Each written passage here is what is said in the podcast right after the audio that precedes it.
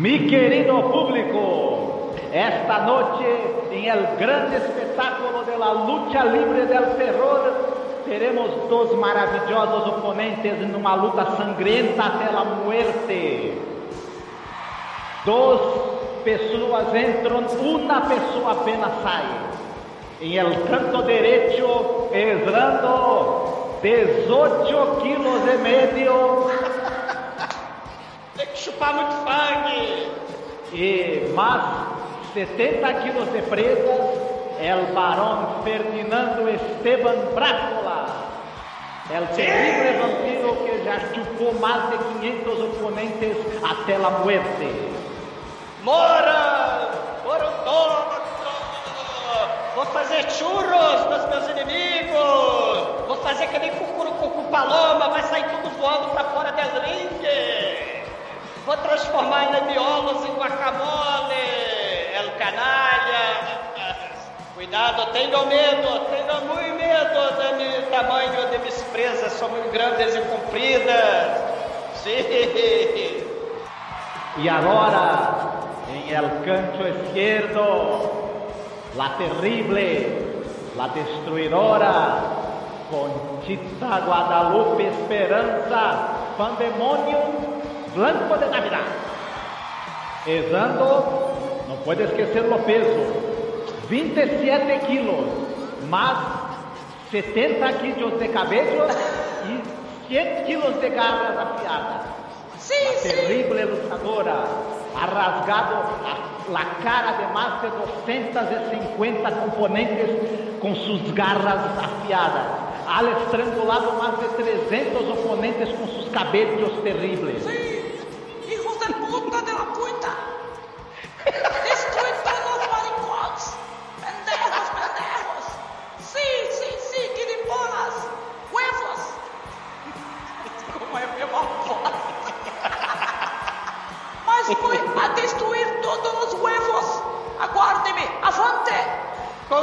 Conchita, maledeta! Conchita, vou te colocar no barril do Chaves do Ocho. Tu vai chorar que nem a Chiquinha. Você Miserável. Cala-te. Ai, ai. Vamos lá, gente. Muito bom, muito bom.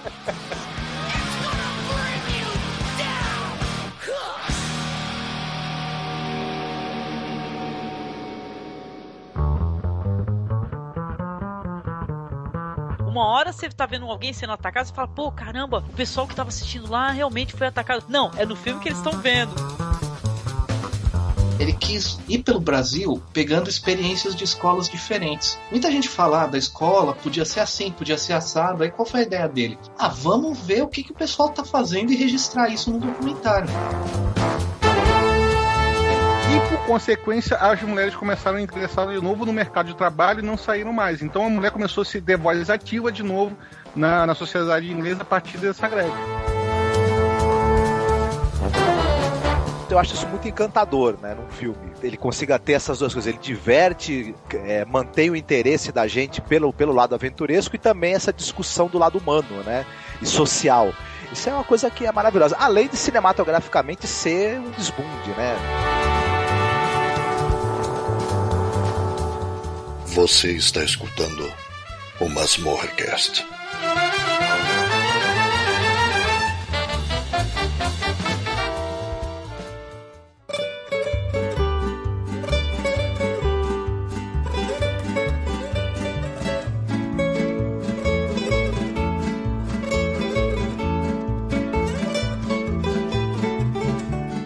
Olá, ouvinte! Finalmente!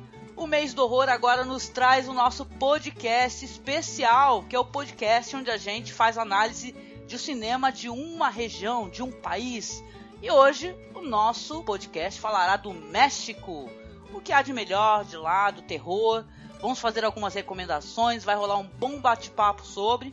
E para isso eu trouxe o meu amigo Douglas. Tudo bem, Douglas? Sim.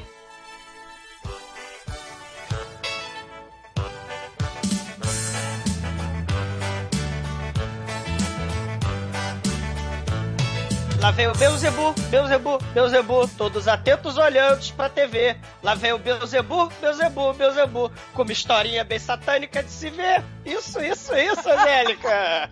Churros, churros! 666, ninguém aguenta com Chaves 666. Chaves 666, melhor versão, né? Poderia ter, né? Muito bom. Obrigado, querido. Muito bom. E também com meu parceiro aqui, o nosso colaborador, o Marcos Noriega. Tudo bem, Marcos? Sim, tudo certo.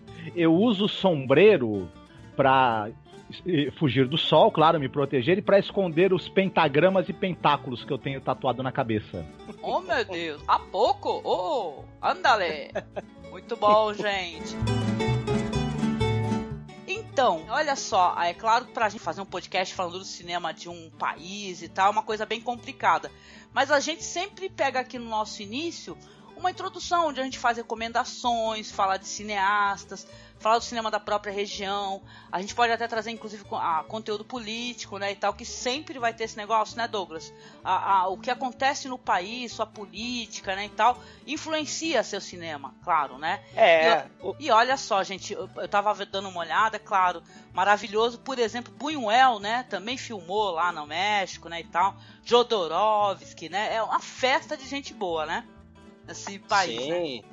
O, o, primeiro filme de terror, né? O, o, bacana do México é que, poxa vida, né? Você tem a cultura indígena, asteca, né? a questão do catolicismo, o cristianismo, a questão do conservadorismo lá na, na no México, né? A questão dos mariachis, mucha lucha, né? O lucha livre, o circo, a, assim, a riqueza do folclore, das lendas, da cultura mexicana possibilita o cinema fantástico, o cinema sobrenatural, o cinema de horror florescer, assim, é, de forma impressionante, né? O, o primeiro filme de terror era o La Llorona, né? Que, que baseado numa lenda, né? Lá no, no México. O filme é um dos primeiros filmes, é, dos primeiros filmes com som, né? Do, do México, né? E aí você tem essa questão aí da moça que afoga os filhos e depois ela se mata, né? Se, se afoga no rio também, aí vira o fantasma. Então, muitas histórias né, é, mexicanas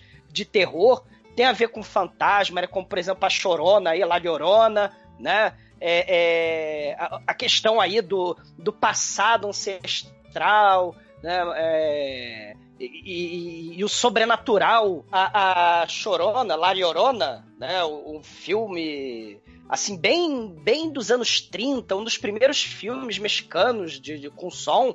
E aí ela afoga, a, a mãe afoga os filhos no, no, rio, depois ela se mata, vira fantasma e assombra gerações e gerações de, de vítimas incautas, né? Então essas histórias de fantasma, histórias de, de horror sobrenatural, né? É, são, são, são bem comuns na, na cultura do México, né, pro horror, além da influência pop do, dos Estados Unidos, da Europa, né? A gente vai ter aí os monstros da Universal, né?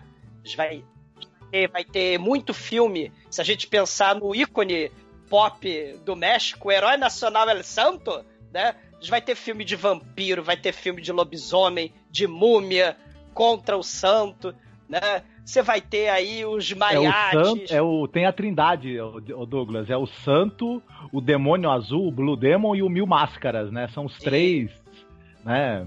Sim, que lutam contra as múmias de Guanajuato, por exemplo, Isso. né? Que é espetacular, né? E, e, é uma cultura riquíssima, né? E, e, e, muito nesse âmbito aí dos quadrinhos, essa cultura pop aí, né? Como se o santo fosse um super-herói, né? Lembrando que o Santo tem mais de 50 anos de carreira, né? Uhum. Ele tem mais de 50 filmes, né? Assim, com uhum. vários diretores, é impressionante. E o, essa coisa do, da luta livre foi importante para a difusão do, do, cinema de terror, porque é o seguinte, o, o, o, México desde muito cedo ele tem filmes de terror sendo produzidos, só que esses filmes tinham dificuldade em encontrar um público eles, ele, a bilheteria não era muito boa E por isso que você tem até, até um certo período poucos filmes de terror sendo produzidos. O, o público gostava mais de dramalhões, de filmes românticos e tudo mais. E, e, o, e o, cinema de terror, apesar dele, do, do cinema de terror mexicano desde o início ser bem feito, de boa qualidade, e ele tinha dificuldade em encontrar um público. Aí, como a luta livre era muito popular, é, teve essa ideia de fazer filmes com os heróis ali da, da luta livre e, e, o pessoal que era do cinema de terror é, teve a ideia de introduzir elementos de terror nas histórias aventurescas do, dos filmes de, com esses heróis da luta livre para poder ver se ganhava público. E isso deu muito certo. O público começou a gostar de histórias de terror e ao longo do tempo é, os filmes de terror mexicano foram ganhando mais aceitação do público, da crítica e foram virando mesmo um, um negócio assim muito mais elaborado, mais interessante, até você chegar no, no ápice, que é, um, que é um cara tipo tabuada, né? Exato. E a influência do, da Europa também, né? Lembrando, se a gente falar aí desses super-heróis, né? O, o, Fantomas, por exemplo, né? Lá na, na, na Europa, você vai ter muitos, é, muita influência da Hammer, né? Dos estúdios uhum. da Hammer. Né? Então, assim, o, o, essa questão do castelo mal assombrado, ou então as bruxas fazendo pacto com, com o diabo, né? Essa questão dos uhum. rituais pagãos. Então, muita, uhum. muita coisa bacana, né? E, e é, o México vai acompanhar também. Né, vai acompanhar a, a, a, a cultura pop, né? O Douglas falou da questão da cultura pop, né? E é, é, legal, eu tava dando uma olhada, muita coisa eu não consegui assistir, a gente tava até conversando em off aqui, o quão difícil tá sendo conseguir arrumar esses filmes, sabe? Os torrents estão bem mortos e tal, tá bem complicado. Mas quando você vai dar uma olhada e pesquisar do tema, você, você vê, por exemplo, que tem filme assim, é pós-tubarão, entendeu? Que é o Tintoreira, né? De 77, né? Que tem essa, esses filmes aí que fazem sucesso na cultura pop, foi da versão deles também, né? Sim, Exato. Sim. O, uhum. o, satânico pandemônio, né, que ficou, ficou imortalizado lá como, como referência pop trash do, do Tarantino, lá no, no, no Drink no Inferno, né, com a Salma Hayek lá de, de satânico pandemônio dançando com a cobra, né? É um filme de, de, de freiras endemoniadas do mal, né, possuídas por Satanás, né, dos anos 70, lá do México, por exemplo. Né? Então, assim, você tem esse, essa, essa importância né, do México, o mundo dos espíritos também, né? A questão aí do, do Dia de los Muertos, né? A questão do, do, dos mortos se levantando. Um filmaço desse, de, é, desse, dessa época, né? De 59, você vai ter a, a, a Mistérios de Ultratumba, né? Que mistura um pouco o elemento aí da Hammer com, com, com, com a Universal, né? Porque são dois cientistas do mal que fazem uhum. experimentos no hospício. E aí eles falam assim, ó, a gente precisa descobrir o segredo da vida, o segredo da morte, lá Zé do Caixão, né? Então, quem morrer uhum. primeiro volta dos mortos para poder contar o que, que, tinha lá. E claro, não vai dar certo, né? Porque eles fazem uhum. experiências macabras e tal. Então, assim, é, é, o México também tá aí. O pessoal fica falando, né, muito. Não, é, é Europa, Estados Unidos como líderes do, de, de, de um cinema expressivo, né? E tal, mas você vai ter o México, o próprio Brasil, né? Participando uhum. também, né? A Ásia, etc, né? Mas o, o México tá aí também. Não, e a gente teve Sim. até um, uma espécie de, de revival, né? Vamos colocar assim, do cinema, né? Onde, onde teve a ascensão de nomes assim, que hoje já são grandes nomes, né? Tipo o Guilherme Del Toro, né? Que fez o Cronos em 92, né? E tal. Filmes hum. legais, assim, que também trouxeram maior é, evidência, né? Pro cinema mexicano nessa fase, nessa época, né? E claro, Sim. o Jodorowsky, né? A, a, influência do, do Moctezuma, né? Inclusive no trabalho hum. do Jodorowsky, né? No, do Santa Sangre, que a gente vai mencionar mais pra frente. Então, o cinema mexicano é um cinema muito interessante, sabe? Uhum. Muita coisa que eu tava vendo aqui eu não consegui ter acesso. Mas, pô, muita gente fala do Somos o que Somos, por exemplo, né? Que é um, um filme Exato. que o pessoal fala que é incrível, né? Que é. Uhum. Tipo, é, poderia ser uma continuação do, do Massacre da Serra Elétrica, né? E eu tô muito uhum. bolada, uhum. que eu queria muito ter assistido. tu viu, Douglas? Sim, uhum. é, é, sim, essa questão do extremo do gore que a gente pode pensar, né, no, no novo cinema francês, por exemplo, né, no começo do século XXI, o México também tá lá. né? Esse, esse Somos o que Somos, o, o Le- Levando, Levamos la Carne, que é um surreal pós-apocalíptico, cara, com sexo explícito, gore, é, é, pacto com demônio, orgias do mal, incesto, necrofilia, né? É, é, é- é assim, mostra... Tudo de bom. né, é claro, é o cinema do choque, né? O México, ele tá presente na, na- na- nas vertentes aí, vamos dizer, de, de vanguarda também, né? Se a gente falar assim, né, do, do horror, né? Ao longo da, da- das décadas aí, o México não fica pra trás, não, né? Com- não deve nada ao cinema de horror extremo francês, por exemplo, né? É, é, E também ao, ao cinema político, né? O, o, o- Marcos, Angélica, porque um, um filme muito interessante que eu tive a oportunidade de assistir e eu recomendo né, para quem quiser é, descobrir aí uns novos diretores talentosos, né, é o filme Los Parecidos, do Isaac Esban, né, que é um filme de 2016 que, cara, é, é- é muito legal, é surreal. O, o- ele se amarrava em Além da Imaginação, aqueles filmes de Atomic Horror dos anos 50, aquela paranoia Guerra Fria. Então, olha que maneiro, né? O filme, ele, ele é uma tempestade, né? um temporal, né? E, e tem oito pessoas presas numa rodoviária, tá? Lá nos anos 60. Mais precisamente, a madrugada de 2 de outubro de 68. Né? E aí o grupo tá preso. São sete pessoas, né? Mais um bilheteiro, né? Tem uma xamã, uma velhinha, pajé xamânica é, de descendência asteca. Tem um estudante jovem de medicina. Olha aí o Che Guevara aí, né? Tem um cara que tem, é, tem uma, uma, uma, umas ataduras na cara, assim. Tem a mãe e o garotinho sinistro do mal, porque esses filmes têm que ter uma criança sinistra, né? E aí eles estão esperando o ônibus que não chega. E aí, cara, a chuva não é bem uma chuva. A chuva é uma espécie de, de gosma do mal que transforma as pessoas, elas ficam Caraca. barbadas.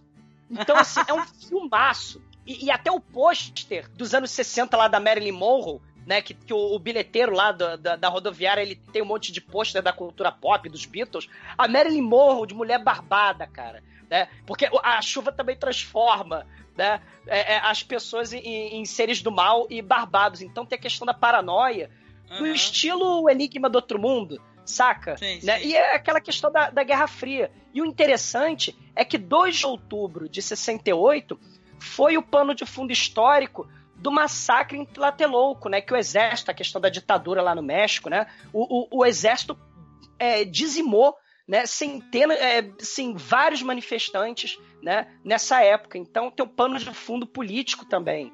Né? É bem interessante. Então, assim, vale a pena pesquisar, vale a pena correr atrás. Tá difícil, né? A gente já falou aí do- dos, dos, dos torrents, né? Dificuldade de procurar cultura alternativa, né? Mas perseverem, porque vale a pena. Porque a gente não vai achar isso, né? No, no- na- lá no, no, no Cinemax Triplex, né? Não vai Com achar. certeza. Né? Outro nome aí do cinema mexicano que tá em voga, né? E muito adorado por uns, odiado por outros, é o Inharrito, né? Exatamente. É Outra, outro Eu, eu talento, amo né? o Inharito. eu sei que tem gente que É. odeia, mas eu amo, não tô nem aí. Acho. Maneiríssimo. Uhum. É, o, tem uma, uma característica do cinema também mexicano que tem até a ver com o que o Douglas falou. Ele é, tem muita influência temática das tradições espanholas, né? Dessa coisa do, do da maldições centenares, magia, essa coisa do, do, do, do- do medo, né? Essa coisa do medo cristão do, do- da, da magia, do, do diabo, do, das bruxas. Enfim, misturado com, com essa coisa muito forte que tem na, na cultura mexicana da relação com os mortos, né, com os, com os fantasmas, com cultura é, indígena, mas o cinema mexicano ele era caracterizado por uma por ser um cinema muito classudo também. Você tem muitas produções de terror que elas são góticas e ela- elas elas tentam emular essa coisa do terror mais clássico, uma narrativa mais linear, tudo tudo é, tecnicamente muito bem feito, pela proximidade com os Estados Unidos, os diretores e roteiristas do cinema mexicano chamavam pessoal técnico de Hollywood para trabalhar. É. Então você E- tem os filmes são muito bem fotografados, é, muito bem montados. É um cinema de é, de você se surpreende com a qualidade também técnica e estética dos filmes. o orçamento, o orçamento não era aquela coisa, né? Não é uma produção hollywoodiana, mas você vê que alguns filmes o, o, o apuro, o carinho, né? Assim, a, a, a, você não tem um orçamento grandioso, mas com o, que, com o que era possível fazer, com certas externas, questão de floresta, ou então casas mal assombradas, né? Dava para trabalhar atmosfera, clima, hum. porque efeitos especiais você realmente tinha que. É, é, é, não era aquela coisa grandiloquente, né? Então você tinha que trabalhar hum. muito a atmosfera, muito Sim. parecido com, com a questão da Hammer, né? Por exemplo. Hum. Né? É, é, e aí, não, e, e, a questão, se a gente pensar aí, né, nesses lugares repressores, a gente está falando da ditadura, está falando do exército, né, que massacrava manifestantes em pleno 1968, né, lá no México e no mundo também, né? A gente vai ter vários lugares repressores como elemento do terror, né? O hospício, o hospital, o convento, a questão do pai chefe de família que, por exemplo, violenta a mãe. A gente vai ver isso em alguns filmes que a gente vai falar aí, né, Angélica? Né? Então, é, é, a gente vai ter sempre essa, essa influência, né? a influência do slasher, do, do exploitation já nos anos 70, né? Muitos filmes vão utilizar aquele mau gosto do gore, né? de, de cenas escatológicas, de, de, de, de cenas é, é, grotescas, de, de mau gosto, né? de estupro e etc. Né? A questão do, do, do, do, satanismo, dos rituais macabros, né? Da, da, do sexo. Então, o, o, o filme, os filmes mexicanos eles também estão aí mostrando toda a riqueza deles, né? Na, em, em, vários caminhos né, que, o, que o terror traça pelo mundo, o México também vai trilhar esses caminhos, né? Ah, muito legal, gente. É tanta quantidade de coisa boa. O Douglas mencionou muita coisa legal. Tem os diretores, assim, que eles são antológicos, né? Tipo o Rubem Galindo Júnior, né? Que ele tem o, uhum. aquele o Cemitério do Terror, né? De 85, né? Que fala sobre é, isso, né? Dia das Bruxas, né? O Halloween aí, né? Que o pessoal fala é. que tem uma vibe muito boa, Evil Dead, né? E lembra Romero, uhum. Evil Dead e tal, as maquiagens são interessantes, né? Tem uns, uns diretores antológicos mesmo, né? E o, e o, próprio cinema assim do México, se a gente puder falar um pouquinho só sobre essa questão da, da Era de Ouro, né? E tal, tem toda essa questão política e tal. Tem a influência na, da política na produção cinematográfica, né? Tanto que tem a Era de Ouro, depois vai ter uma era mais difícil, mais pra frente, né? e tal, dos clássicos Exato. mexicanos. Tu mencionou La, La Llorona, né? La Llorona. É, tal, é. Que, que, tem um monte uhum. de, de refilmagens, né? Chega a ser até interessante, tem até uma mais recente, né? É, eu acho que vale a pena também lembrar que assim diretores importantes quando estavam com dificuldades para filmar nos seus países por exemplo Buñuel foi filmar no, filmar no México o, o Trombo o Trombo fugiu Trumbo, pro México né isso, Sam Peckinpah, né, fez o Trago Minha Cabeça do Alfredo Garcia, por exemplo, então... O Trotsky fugiu pro México também, né, o isso. Trotsky fugiu pro México e levou picaretada na cabeça, né, desse pra é, lá. Esse não foi, não deu, é, o Ramon Mercader, ele era, tinha uma excelente pontaria, né, com aquela picareta dele. Bom... é, é, o cinema mexicano, né, folclore, misticismo, sobrenatural, o passado, lembrando o passado de genocídio, né, o horror né, que, que os, pelo qual os indígenas passaram, né, ele, ele vai estar presente, ele, ele, ele eh, se perpetua, né, como, como é, em várias histórias de, de horror no, no México, né. Então esse, esse elemento aí é, é, cultural, esse impacto, né, da, da destruição, esse impacto aí do trauma, né, com, contra os índios, isso vai estar presente em vários filmes, né, o passado, os flashbacks, muitos dos filmes dessa época do ouro, né, é, dessa época de ouro, são flashbacks de uma época do século XVII, né, onde você tinha a questão dos conquistadores, né, o México sendo colonizado, né, os indígenas sendo é, é, é obliterados, né, é um passado de sangue mesmo, né, e, e, e isso né, vai estar tá refletido aí, né, a gente vai ter muito nessa época mais conservadora do México, a aristocracia como heroína e protagonista dos filmes, né? A nobreza, né? né? Então, então tem, tem essa questão aí do, do da, da, diferença de classes, né? Em vários filmes do do Jodorowsky, por exemplo, a gente vai ver essa questão, né? No México, principalmente, a cidade dos miseráveis e a cidade da elite, né? Assim, tem, tem, vários elementos. Assim, é muito, é muito rico pra gente, né? É, é, é, trabalhar. E eu tô, pô, mal posso esperar pra gente começar a falar as nossas, Maravilha. as nossas recomendações. Ah, então vamos em frente, né? Ah, é, como é que é? Andale, andale, bora lá para as recomendações. Olá, que tal?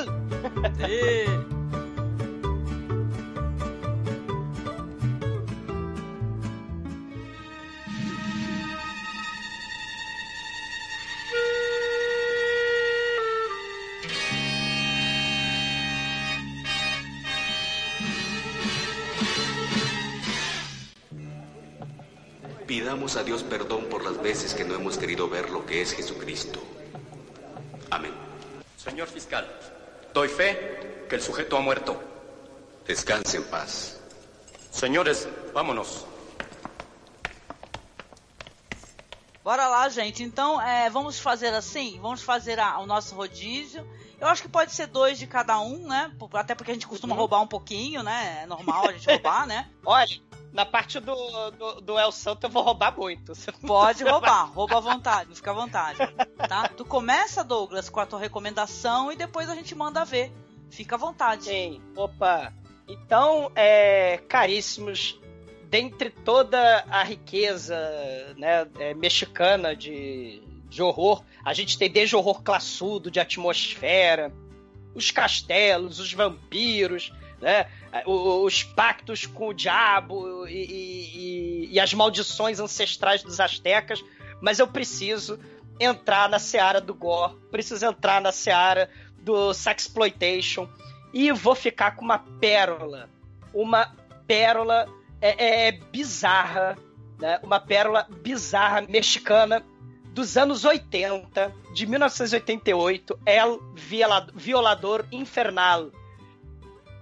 O diretor é o Damian Acosta, né? E estrela o Noé Murayama como um estuprador condenado à cadeira elétrica. Né? Eu nem sei, eu preciso até pesquisar isso. Eu não sei se o México realmente tem é, é, cadeira elétrica, pena de morte, né? Do, do- como do- dos Estados Unidos.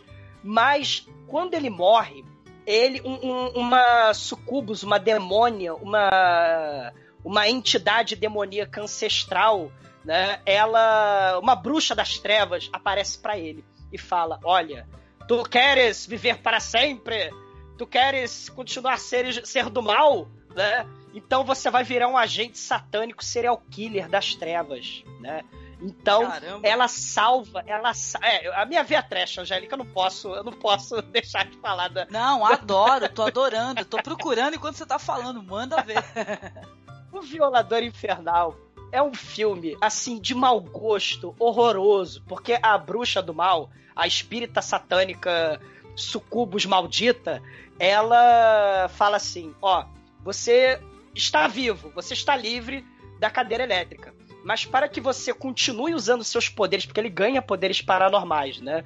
Para que você continue sendo agente satânico do mal na Terra, no México mais, mais especificamente, você precisa é, matar e transar alucinadamente como se não houvesse amanhã, né? Então o filme é um festival de mau gosto, porque tem todo aquele elemento, se a gente pensar na era Reagan, lá dos Estados Unidos, né, pensar naquele conservadorismo, e a gente tem filmes como Charles Bronson, né, ou Rambo, ou filmes do Chuck Norris, onde é, é, em nome do ideal americano eles usavam o vigilantismo, né, o desejo de matar, né, para poder solucionar os problemas à base da violência. né? Então é, é uma briga de, de, de policiais, né, contra esse serial killer estuprador do mal. E aí tem cenas grotescas, Angélica. Assim, tem uma cena que ele tem um traficante que é homossexual, então ele, ele pega as drogas do traficante, injeta no traficante, né? Assassina esse traficante na facada. E aí ele estupra o cadáver desse traficante, Caraca, escreve nas necrófilo. É, e, e é uma- assim, são, são coisas deprimentes o filme, né? E, e aí ele escreve 666 nas nádegas do sujeito. É uma coisa horrorosa, né? Assim, Caraca, e- pesadão. é, pesado pra caramba. E, e- e ele tem que continuar. O filme é um festival de cenas horrorosas dessa. se a gente pensar também, não só na era Reagan lá nos Estados Unidos, a gente falou no ano passado do, do, do Halloween chinês, né? A uhum. gente falou lá do, do, do, é, do restaurante Eight Mortal Restaurant, né? Que o cara Sim. era canibal também, fazia coisas do mal. O filme vai nessa onda também, né? Então, se vocês perceberam, eu fico meio puxando esses filmes pro, pro Não, é, parece ser super interessante, cara. Gostar, gostaria de ter assistido também junto contigo pra poder comentar. Né? Poxa, sim. curioso, né, Marcos? Pô, com certeza. Sim, sim. É, parece, parece bem interessante mesmo. É, bem no espírito do, do cinema mesmo de, de terror trash alternativo. Né? E deve ser sensacional. ainda não vi, mas está anotado aqui. Anotadíssimo. Será procurado com muito afinco.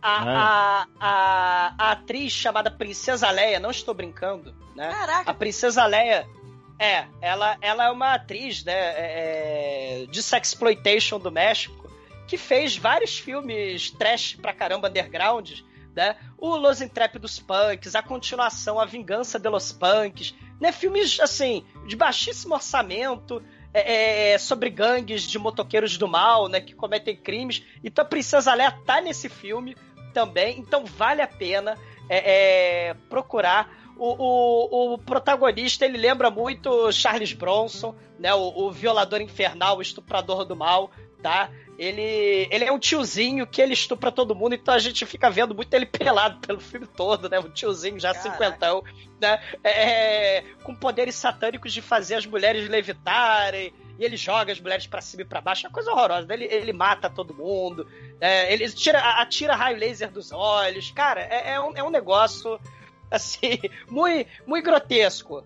Se é que os dedos me entendem. É grotesco, mas é curioso, né? Com certeza, né? É que nem não, até vazando aqui na tua recomendação, eu lembro quando eu assisti, eu gosto muito de antologia, né, Douglas? Eu sou uhum. a, aquela criatura que gosta da parada. Aí eu uhum. lembro que a gente assistiu, né, Marcos, aquele México Bárbaro, que é, é, uma coletânea também de curtas, né, e tal, que o pessoal junta faz aquela antologia. E tem coisa, tinha coisas grotescas grotescas, absolutamente grotescas. Eu lembro que tem um momento ali onde uma espécie de, de, de entidade anã, é, sei lá, se é um troll, ele estupra também uma, uma mina. É. E, e aparece um, um pênis estranhíssimo da, da criatura. Eu falei, caralho, mano, what the fuck, né? Eu lembro na época quando eu, quando eu assisti com o Marcos. E é mó legal, assim, porque é, tem uma questão do grotesco também. Faz parte do, do horror, do fantástico e tal, você vê situações e situações que você não, não queria estar ali presente, né? Assistir filme de gênero, terror é isso também, né? Faz parte. Exatamente, faz parte e, e entra nessa, nessa lógica aí do, do cinema mais extremo, né? Do cinema é, uhum. mais é, é, violento, no, no, em vários sentidos da palavra violento, né? É, é o grotesco, o, o, estupro, o assassinato, o cara serial killer, né, o, o, a violência contra certos tabus da sociedade, né, necrofilia, por aí vai, né, é, é, violência é, é, é, contra a mulher e por aí vai. Tem vários tabus que esses filmes, apesar da polêmica toda, né, e da violência e do excesso de violência, do mau gosto, eles tocam na, na ferida, né, da sociedade, né, mostrando esse tipo de comportamento bizarro, de comportamento de serial killer, horroroso, né? É, é, é, interessante por isso, e é, é horror, horrível também, né? É, nesse sentido, né? Sim, com certeza. Ah, muito bom, tá aqui na, nas minhas anotações de filmes a assistir já. Com certeza, meu querido. Very nice, muito bom. Tô falando very nice agora que nem o Demetrius, né? Acho que eu peguei esse vício com ele. só que ele só fala very nice quando tem mulher bonita, né? Ele fala very nice, né? Very nice. Mas eu falo meu very nice é um very nice de, de muito bom mesmo, muito bom. Isso. Genial, oh, oh, muito bem. Muito bem, muito bem. Muito bem. Sim, sim.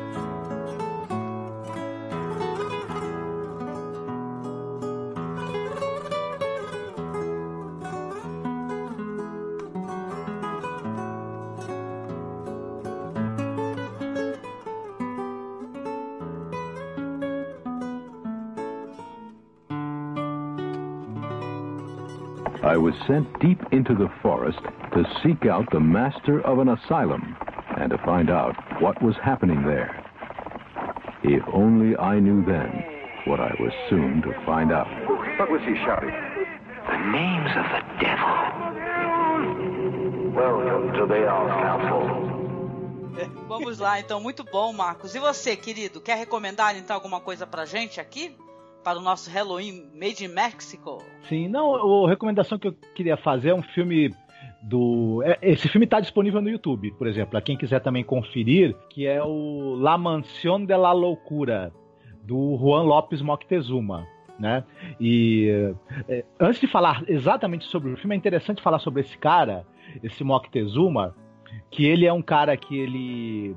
é, eu não lembro exatamente qual era a atividade é, comercial dele, mas ele é um cara que ele juntou uma grana e ele tinha um sonho é, que era ele, ele era um amante desgramado do cinema. Ele, ele, ele já ele trabalhou como ator, ele trabalhou como produtor, como roteirista, como diretor, como continuista, é, servia café, ou, é, distribuía filmes de outros, de outros caras. Enfim, ele, ele era um apaixonado por cinema e, e ele, e ele juntou dinheiro de uma parte da vida dele para poder realizar o sonho dele de ser diretor. E ele acabou produzindo cinco filmes que não deram grande retorno financeiro, consumiram toda a fortuna que o cara tinha e todo o prestígio, e foram filmes polêmicos que ainda fizeram ele ficar mal visto. Então ele foi um cara que, tipo, ele quase que meio que perdeu tudo, né? Era um cara que ele era famoso por ser muito genioso, muito maluco. Ele até ficou famosa a história que ele, ele, ele ajudou a produzir o filme Fã do Elis do Jodorowsky. E ele achando sim. que o Jodorowsky realmente tinha feito o elenco beber sangue da atriz. Ele tentou dar um tiro no Jodorowsky, né? Ele, é só você ver uma foto do cara, da figura que ele era, né?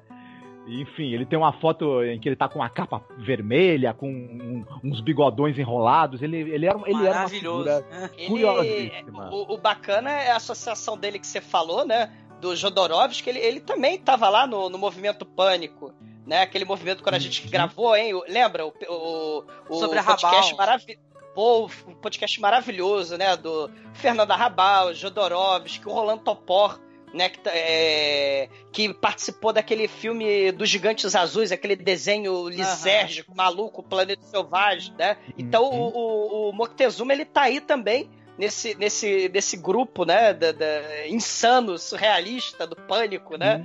Muito bacana. Os filmes dele são, são um pouco diferentes do resto da filmografia que você tem no México. O, o fi- os filmes dele se aproximam muito dos filmes do Jodorowsky, dos filmes do, do Arrabal. Ele tem muito dessa influência do movimento pânico e de, uma, de cultura alternativa mesmo, assim. É um tra- são trabalhos interessantes. A gente vai falar do Alucarda, né? Você, né, Angélica? Que é um filme muito legal, inclusive. Sim, sim, que eu adoro. Tem uma blusa, gente, do Alucarda. Ah, que maneiro.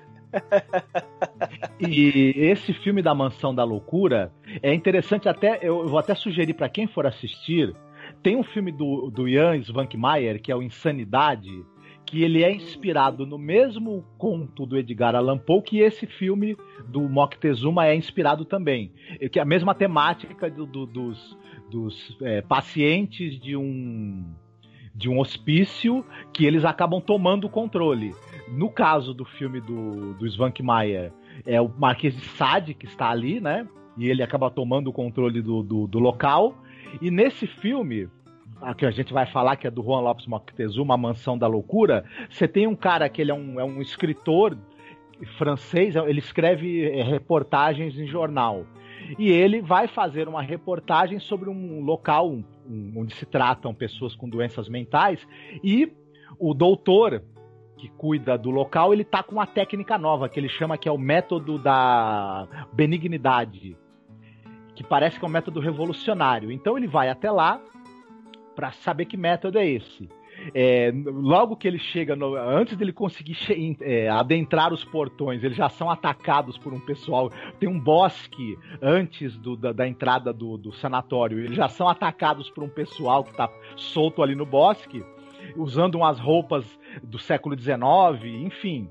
Já começam a perceber que alguma coisa ali não tá muito certa, né? Tem algo meio estranho. Né? Ali- Aliás, se não me engano, o, o, o- o- é, o, o o filme se passa. No, eu não lembro agora se o filme se passa no século XIX, mas eu acho que não. Ele é um pouco mais pra frente, início do século XX. Mas É. o pessoal tá usando umas roupas retrô. O pessoal que, que, que, que, ataca esse, esse periodista e o amigo dele.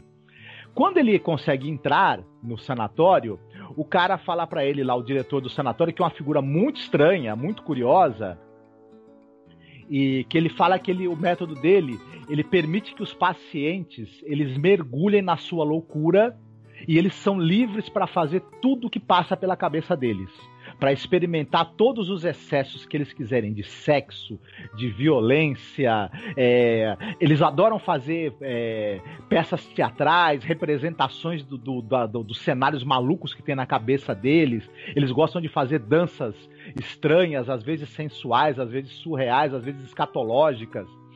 Então, à medida é. que você vai passeando pelo, pelo, pelo local, ele vai mostrando as diversas salas onde cada grupo de pessoas está entregue à sua loucura. Ao mesmo tempo, a gente vai percebendo que, que esse local ele é uma espécie de metáfora para a loucura que tem dentro da cabeça desse diretor e, e, do, e, de como ele imagina que deveria ser o mundo. Ele é uma espécie de, ele criou uma espécie de microcosmo totalmente é, maluco, com, com a lógica muito própria ou com ausência de lógica e com ausência de, de, de valores de, de limites. É uma coisa quase telêmica. E, e, Sim, e que se a gente for pensar, lembra um pouco, até visualmente também, a maneira como uma coisa é, é feita, lembra muito o cinema do Jodorowsky, o cinema do, do Arrabal. É um filme interessantíssimo, muito, muito curioso mesmo. É, tem, tem, tem esses elementos do, do, da insanidade, né? A questão aí, ciência. Será que a, a ciência realmente pode estudar o, o, o, tem as respostas, né, para a cura dos males da, da, da sociedade, né? Então é, é, um caos generalizado, né?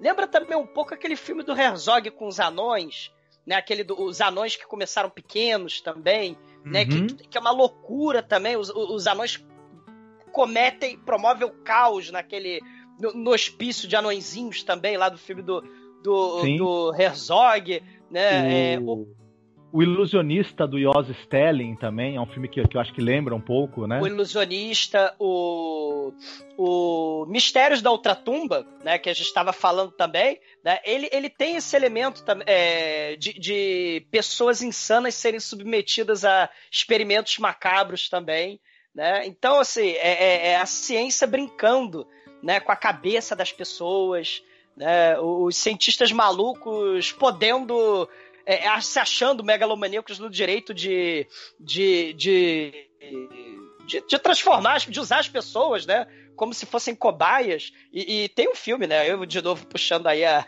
o lado trash, né?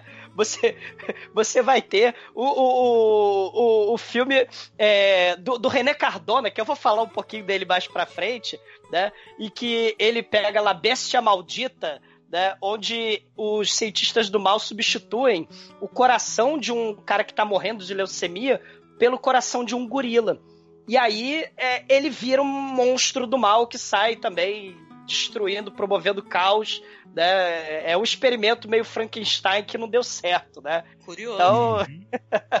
Sim. não, o, eu acho também é, é interessante também é, citar que o, o, papel principal desse filme é do Cláudio Brook, que ele é um cara, é uma figura do cinema mexicano, ele, ele interpretou o... ele tá naquele filme O Simão no, de, no Deserto, né, do Buñuel, que é um famoso, e ele tá no Cronos também, do... Ah, que legal. Opa, legal. Adoro Cronos, gente, só pra constar que é um filme que eu acho do caralho, assim, pouca gente conhece, é uma história de vampiro com uma pegada muito diferente do Guilherme Del Toro. Sim. Acho foda demais. Muito bom mesmo. O Cláudio Brook, no filme do Cronos, ele é o, o, lá o milionário que tá, de, que tá atrás do. Ah. Que tá atrás do experimento. Personagem no foda. Filme, o, o é, alquimista. No, ele é o alquimista. No filme do Moctezuma, ele é realmente o diretor do, do, do, do hospício. Né? Ah, legal, não, legal. Putz, sim, very nice. Totalmente válido o que a gente falou, né? É que eu, eu amo aquele personagem do avô. Puta que pariu, que personagem foda do caralho. É, tá o, certo. O velhinho, tipo o velhinho do Parque dos Dinossauros, né? Cara, é um velho foda. Tipo aquele velho lá do. do... Aquele velho que mata lobisomem num filme que a gente assistiu, Marcos, que eu não lembro o nome do filme. Late Phases, né? Late Phases. Acho que o Douglas deve ter assistido. O personagem principal é um velho, cara. E um velho porradeiro cego. Entendeu? Ele fala, ah, cambada de lobisomem filha da puta, pera aí. É muito foda. É um filme maravilhoso. Procura esse filme foda, caralho.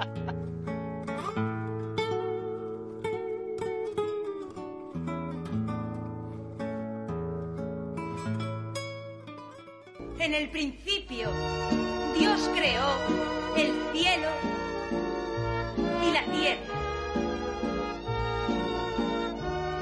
El agua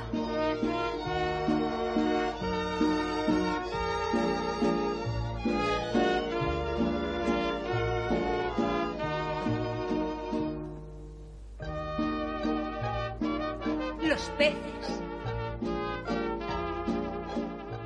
Muito bom, gente. Então vou aproveitar meu momento aqui de fala, fazer a recomendação.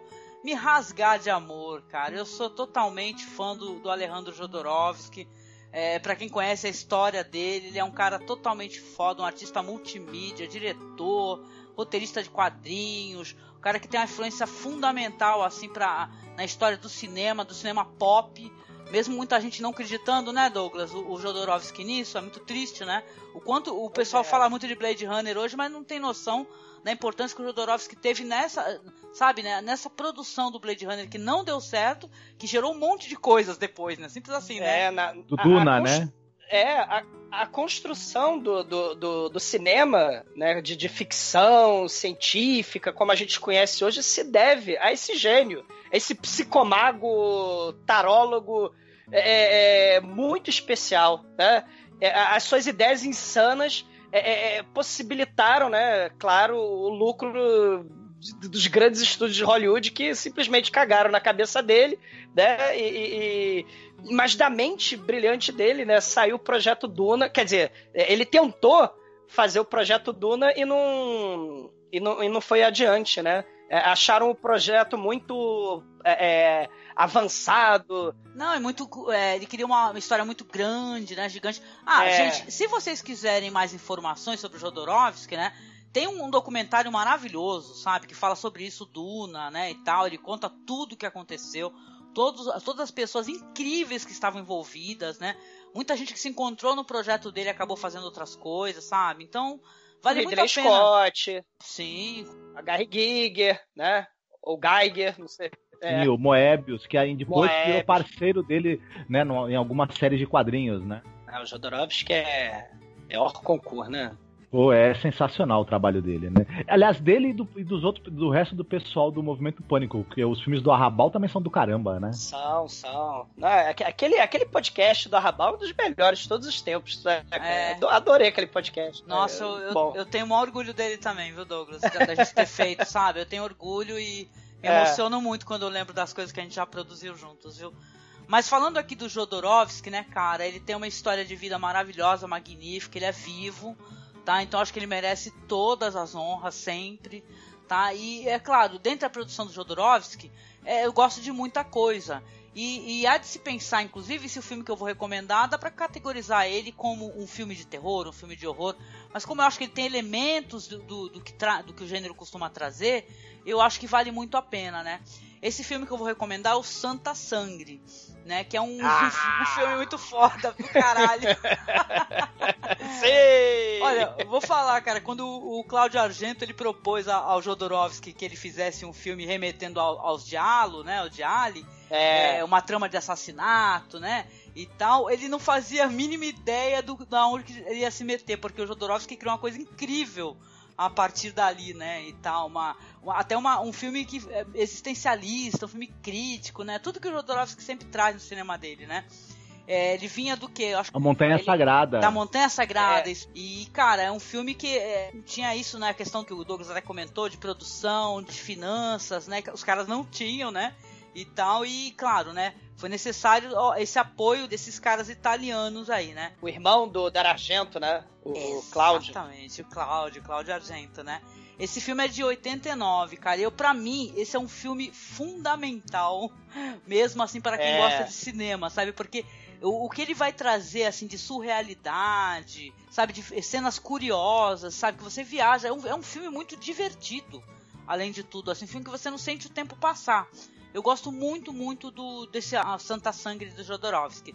E nesse filme aí, o Santa Sangue, ele vai contar a história do Fênix, né? Vai inclusive mostrar o Fênix adulto já, né? Que o Fênix, ele é, ele é filho de um cara que ele trabalha no circo, ele é um atirador de facas. Né? E só que o Fênix, ele já começa já no, no internado no hospício e tal, e vai ter então esse flashback, né? onde vai, a gente vai retornar ao mundo da infância do Fênix, né? A, épocas conturbadas da vida dele lá, lá na cidade do México, onde ele vive com a mãe dele, a, que é uma trapezista, né? O pai, como eu disse, atirador de, de, facas e dono do circo, né? Isso. Tem essa questão aí do, do menino que ele é muito influenciado pela mãe, né? Inclusive a mãe é uma personalidade muito curiosa nesse filme, para dizer o mínimo, né? Que ele é uma, uma ele é uma trapezista fanática religiosa, cara. E a religião é, é funda fundamental no, em filme, inclusive em filmes mexicanos, né? É muito importante é. essa questão da religião, né? E é, a mãe dele, ela cultua uma mártir que ela teve os dois braços arrancados após ser estuprada. Ó que negócio mais hediondo, né, e tal, né? É, é um elemento, essa religiosidade, se a gente comparar, fizer analogia, com a Virgem de Guadalupe, né? O, o a, a, religiosidade muito presente, essas procissões. Esse filme Santa Sangra é, um, é uma ode ao México, né?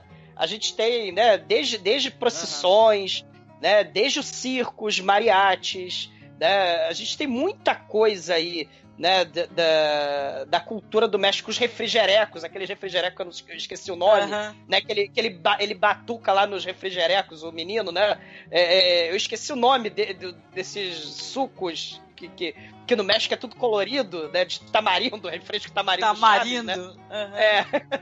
Então é, é, uma, é um, uma ode ao amor do Jodorowsky pelo México também, esse filme né? O Santa Sangue. Eu acho que ele vale sim, Angélica. Você falou que não valia. Pô, o cara é o serial killer do mal, o slasher das trevas. Totalmente, cara. Eu, eu acho muito interessante esse filme, cara. Que vai ter essa questão toda aí que o pai dele, ele transa. Aliás, são cenas fantásticas. O pai dele, ele transa com a mulher tatuada do circo, né? É, é, é esse filme, ele é, aliás, uma galeria de personagens estranhos e curiosos, assim. Quase no nível de, do, do Todd Browning, né? Do Freaks, né? Que são Pô, todos perfeito. personagens curiosos, né? Douglas o Anão, né? Que é o amigo dele, né? A garota surda muda, né? Que é a alma, né? A super fortuna do circo, que vira depois luteadora de Butiali, vira uma conchita, né? A conchita super Mais poderosa aí. Do... o, o Jodorowsky, ele, ele pega elementos do suspense, que é o que queriam que ele fizesse um suspense meio diálogo, ele, ele enfia é, nisso elementos de terror, elementos de, de, de drama psicológico e um, uma carga simbólica fortíssima. E ainda assim o filme continua interessante, divertido e que prende atenção e, e, ainda, e mantém, mantém você pelo mistério também.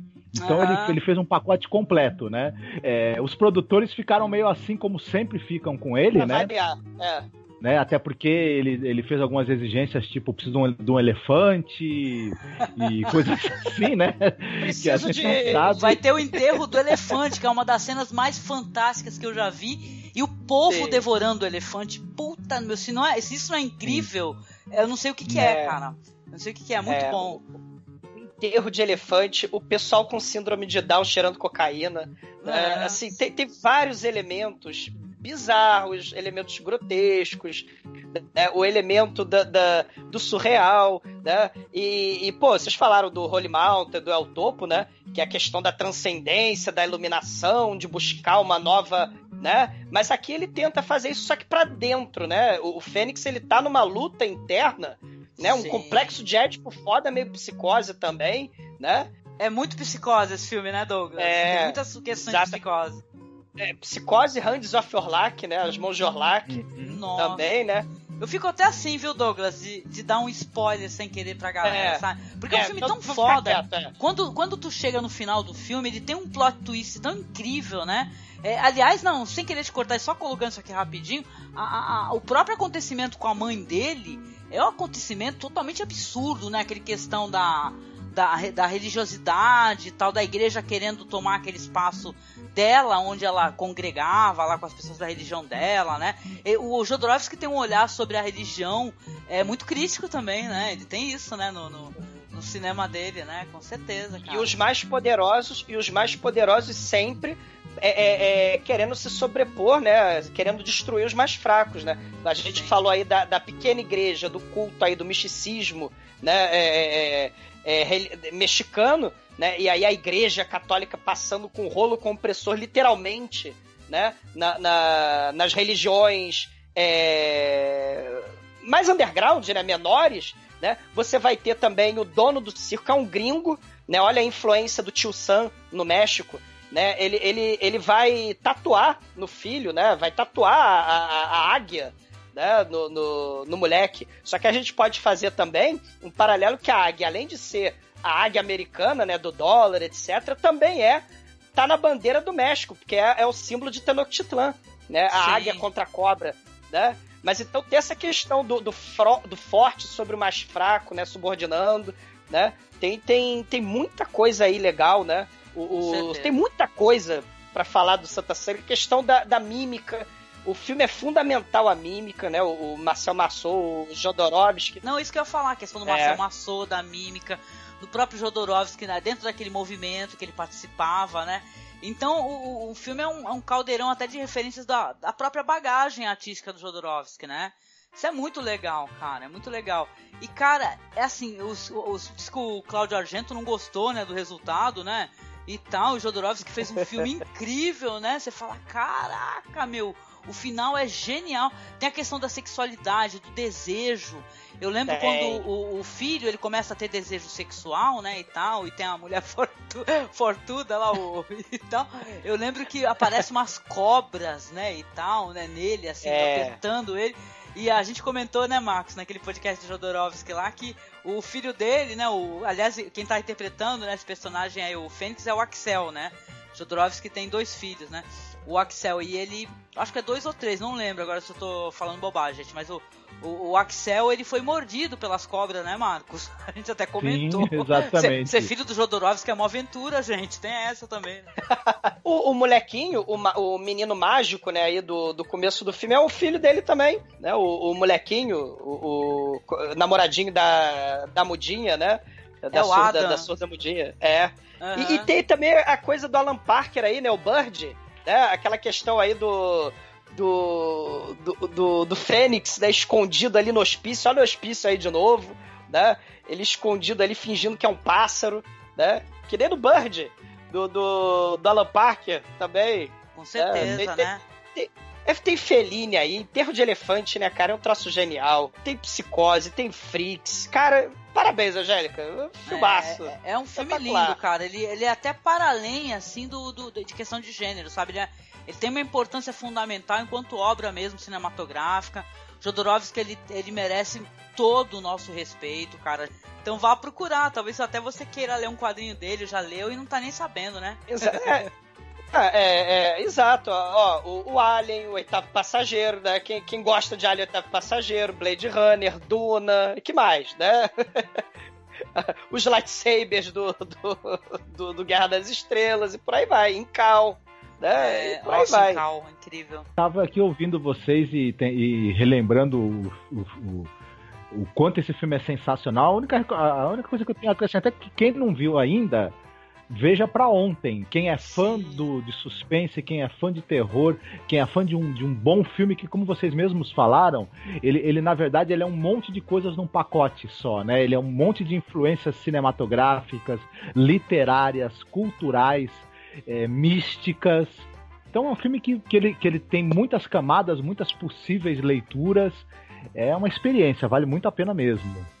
Sim. Talvez um A- dos a pontos mãe- altos da filmografia do México até, né? É, Hell o- yeah. a mãe, porra, falou, falou tudo. A mãe, dominadora, né? E ele, pô, olha aí também a Universal aí, né? Ele, ele tendo aqueles pesadelos lá com o Homem Invisível, né? No, no, no filme, né? Olha a Universal que a gente falou também aí no, no, no começo, né? Sim, sim. É, então, tem, tem várias, cara, é, é Fellini, né? O, o, o Psicose, né? Tudo aí, tudo aí. Tudo né? aí, gente, Muito bom. assista. Se sair uma versão em Blu-ray lindona, assista, mas se não saiu também assista, sabe? Ele vale muito a pena. Muito a pena. É isso. É.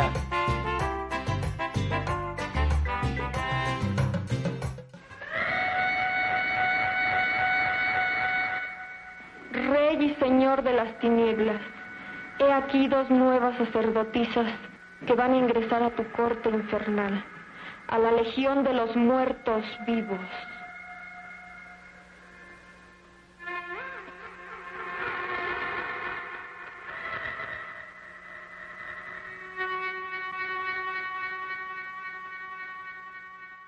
Agora voltamos pra ti de novo, né, Douglas? Vamos- Agora é tua, tua hora de recomendar novamente aí, fica à vontade, querido. Pô, eu vou recomendar uma pérola, porque a Via Trash não deixa mentir. Eu preciso recomendar um filme do René Cardona. Aliás, fazendo uma, uma junção aí, o René Cardona Júnior, o filho do René Cardona, né?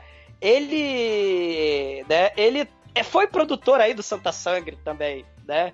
E então você vê como é que as coisas se, se interconectam. Né? Ele foi um dos produtores aí também Olha, do, legal. do Santa Sangre. Mas o, o pai do René Cardona Júnior, o René Cardona, um diretor espetacular de um monte de filmes trash, de baixo orçamento, de filmes de horror do, do, do México. E claro, ele fez uma penca de filmes do herói nacional do México, do herói da Butia Libre, o herói das multidões, El Santo, El Mascarado de Plata, que é Sim. espetacular. Sim, que eu precisava falar dele, porque é, é muito bom, né? O, o El Santo, ele é visto como um herói nacional, ele é uma figura folclórica. E ele começou, claro, né, é, lá nos anos 30, mas nos anos 40, nos anos 50, ele virou sucesso nacional. E dentro daquela lógica dos filmes lá do, do- da Europa, aqueles filmes de Eurospy, onde você tinha também lá o, o, o Danger Diabolique, Fantomas, Super Argo e por aí vai, o Santo precisava também participar, né? E ele é quase um super-herói nos filmes dele. E ele luta, né, para bem seguindo bem a teoria do- dos quadrinhos, ele luta com múmias, múmias astecas do mal, luta contra vampiras, sucubos, sugadoras de sangue e de alma, luta contra mulheres lobo, mulheres vampiro, né? Mas ele luta, cara, um dos filmes que eu preciso recomendar, né, é o é um dos raríssimos filmes, né, que inclusive o, o filho do René Cardona tava meio contra, né, lançar o filme, mas poxa, por que não, né? Um dos raríssimos filmes onde aparece mulher pelada no, no filme do Santo porque ele, como sendo o, o, o herói das crianças, não ia pegar bem, aquela coisa da censura no México, aquele período extremamente conservador que a gente falou, né, do México. Mas Santo tem um filme, né, que é O Vampiro e El Sexo, né? E a versão censurada virou Santo contra o, o Tesouro del Vampiro, né? E é um filme espetacular, em toda a sua a sua maravilhosidade trash, a sua maravilha trash, porque é, é um filme onde o santo, além de ser protetor das crianças, além dele ser detetive, além dele ser lutador de luta livre, ele também é cientista, porque ele cria uma máquina do tempo, né? E aí ele cria, ele cria, é, ele cria a máquina do tempo e aí ele fala: "Bom, eu preciso de uma cobaia perfeita, né, para a máquina do tempo. Tem que ser uma mulher. As mulheres são as cobaias perfeitas para viajarem no tempo. Não me pergunte por quê, pergunta pro René Cardona, né? A gente não sabe por quê. Mas a máquina do tempo do, do que o Santo criou, né? E até a comunidade científica lá do, do México sacaneou o Santo, porque afinal de contas, né, a máquina nunca ia funcionar. A máquina é igual àquela máquina do Austin Powers e, e do- dos filmes do Austin Powers, né? Aham. Aquela máquina psicodélica que roda, é igualzinha. E a, e, a, e a namorada dele, do, do El Santo, que é a Luísa, ela é, usa aquelas roupas prateadas, douradas, né? Pra servir de, de cobaia pro El Santo. E ela faz a viagem no tempo e ela viaja exatamente para o século XIX, né? Onde ela se encontra com o Drácula de, de, de Bram Stoker, né?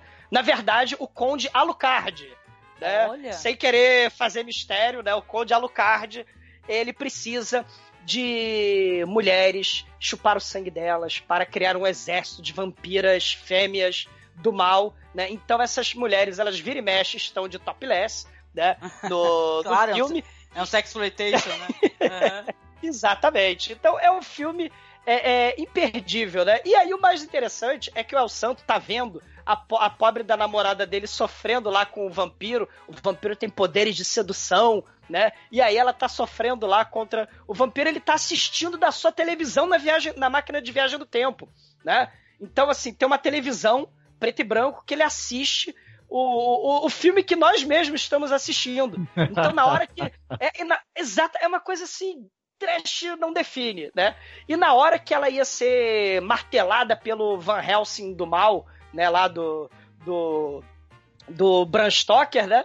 Na hora que ela ia ser martelada, eles trazem ela de volta e aí o santo pode poder agir, né? Ele pode é, usar suas habilidades de detetive e descobrir onde é que está a tumba do Drácula, descobrir onde é que está o, o, o segredo, né, para a dominação mundial. Ele, o santo, ele tem ao longo dos seus mais de 50 filmes, inclusive o encapuçado negro, né? O encapuchado negro, que é um lutador de luta livre, né? E esse lutador de luta livre, ele é, tem uma proposta nesse filme pro Santo. Vamos lutar, vou botar meu filho para lutar contra você no ringue pra gente poder descobrir o segredo do vampiro. E aí tem lutas, né, de luta no meio do, do filme de vampiro, né? E, e, e assim. É, é importante, trash. é importante. Tem, tem que É ter. muito, é, é, é muito trash, né, gente? E, e esse en- en- encapuchado negro, né, já dando um ataque rápido de oportunidade aqui, né, assistam também o Santo contra Elatia Diabólica. Né? É um filme que não é do René Cardona, é lá dos estúdios Vergara, né, um, um sujeito picareta também que fez quatro filmes do El Santo de baixíssimo orçamento, né? Como Las Brujas Atacam, O Barão Brácula, né? E Las Profanadoras das Tumbas, né? E claro, Blue Demon contra o Poder Satânico, né? Mas ele fez El Santo contra a Atia Diabólica, que fala muito dessa história do México. Os astecas, a questão da colonização do México, porque o El Santo, na verdade, é um espírito ancestral que luta contra o espírito ancestral do encapuchado negro ao longo das eras, né? Então, o El Santo atual ele é descendente né, é, é, é, do- dos heróis mexicanos ancestrais, né? A máscara dele, né, que a gente é importante para quem não conhece a cultura mucha libre, né, mucha lucha, né? A máscara, se você no ringue perde a máscara, é, se o outro lutador tira a sua máscara, você perde a sua carreira, você é humilhado, né? Então o, o El Santo ele precisa tirar a máscara do encapuchado negro na- no ringue, porque na verdade o encapuchado negro ele morreu, mas fez um pacto com o demônio do mal, né? Lá no, no, no México colonial e ele precisava tirar a máscara para ele ir direto pro inferno, que é a máscara que garantia que ele ia pro, pro inferno, né? Que ele tinha lá um, um pacto com um demônio morcego, um morcego horroroso, aliás, um morcego baixíssimo orçamento de R$ 2,99, mas é, é- é- é espetacular, né? Então, assim, filmes Del Santo, gente, tem mais de 50. Procurem. Douglas, eu tenho que ver, eu nunca vi. Você acredita que eu nunca vi um filme do El Santo, cara? Cara, que, que veja, vergonha. a gente fez um- a gente fez o podcast do El Santo contra a invasão das mulheres marcianas, né? que os marcianos, assim que chegam na Terra, a partir de agora nós, só, nós outros só vamos falar em espanhol, né? Porque antes a gente falava em marciano. Né? Então tem a explicação de porque ele tá falando em espanhol. Né? Então, assim, cara, os filmes do, do, do El Santo são espetaculares. Esse acha diabólica, né? Onde a capa do El Santo e a máscara do El Santo passam de geração em geração, que nem espada do Game of Thrones, né? A, capa, a capa é indestrutível, a máscara tem superpoderes contra demônios, né? Cara, assistam, né? O, o, Di- o, o, o santo contra a Atia diabólica, porque o espírito do mal ele tem um machado que quer decapitar as pessoas, né? E aí o espírito do mal, na verdade, é uma sombra projetada de um cara segurando um machado, mais trash impossível, né? Hum. E claro, né, vocês precisam assistir o Vampiro e El Sexo, né, a versão não censurada, porque é um dos raríssimos filmes onde o, o santo aparece no filme com mulher é, é, sem roupa, né? Ah, então, é? Não, vou começar por esse, já tô até sabendo. Mulher desnuda. Se, se, né? E, cara, Santo contra os zumbis, Santo e Blue Demon é, lutando contra as mais variadas criaturas do folclore mexicano, né? O Blue- Eles não tiram a máscara pra nada. Inclusive pra dormir, né? Inclusive pra tomar banho. É um negócio impressionante, porque o, o lutador de luta livre não pode perder a máscara, né?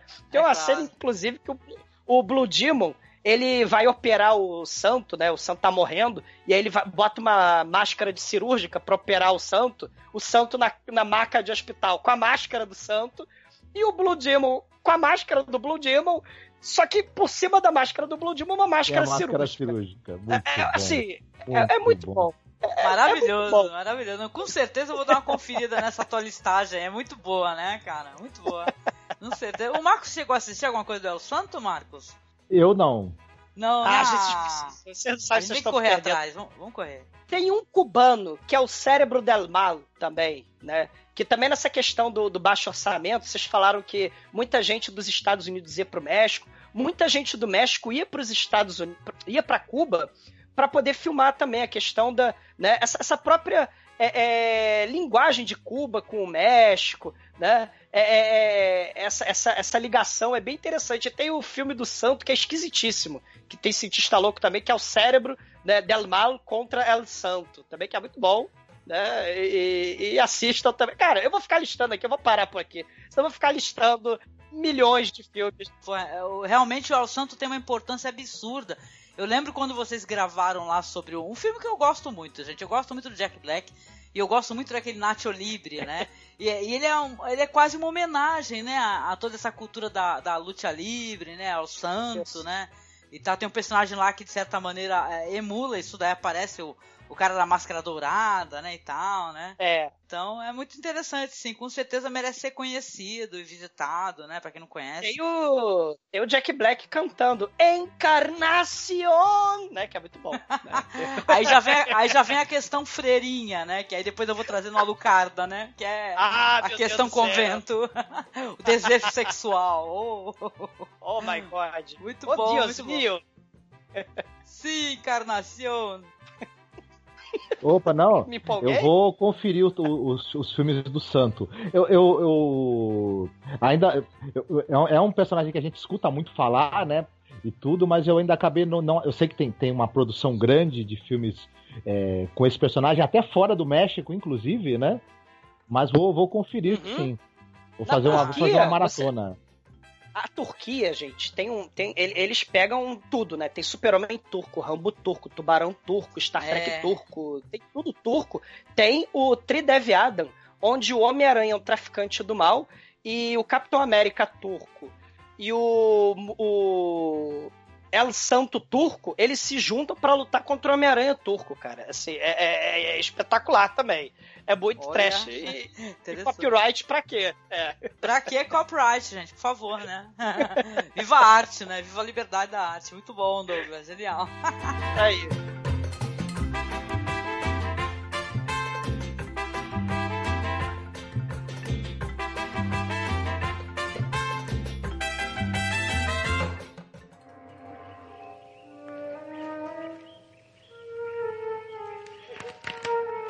Silvia.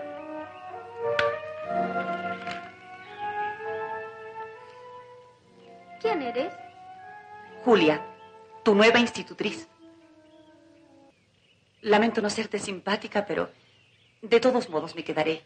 Alguien tiene que cuidar de ti. Hugo me cuida. Y no necesito de nadie. Tal vez, pero tendrás que demostrármelo. Mientras tanto, vamos a casa. Tenemos mucho de qué hablar. Ah, então vamos lá, vamos lá pra gente conseguir ir pros finalmente aqui. É, e você, Marcos, sua recomendação agora? Fica à vontade, manda ver. É a última, né? Fechando, tua recomendação. Sim, é de um filme chamado El Libro de Piedra, que ele é, é, roteirizado, dirigido e etc. por um cara que é importante para o cinema do México de terror, que é o é o, é o Carlos Henrique Taboada. Que ele é um cara que interessante. Ele começou como roteirista. Ele fez roteiros aí para cinema, não necessariamente do gênero do, do terror, né? E, e ele também era um cara que a- o México sempre teve uma TV assim muito popular, enfim, e se produziam dramas, te- te- teledramaturgia, e o Taboada fez muito roteiro para televisão, de séries e tudo.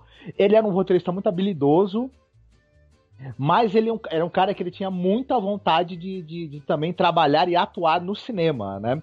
É, é é mais um cara que ele, que ele foi, foi fazendo outras coisas da vida, embora dentro do audiovisual, mas sempre mirando o grande sonho dele, que era dirigir filmes e filmes do gênero é, terror e suspense, principalmente. Que era o.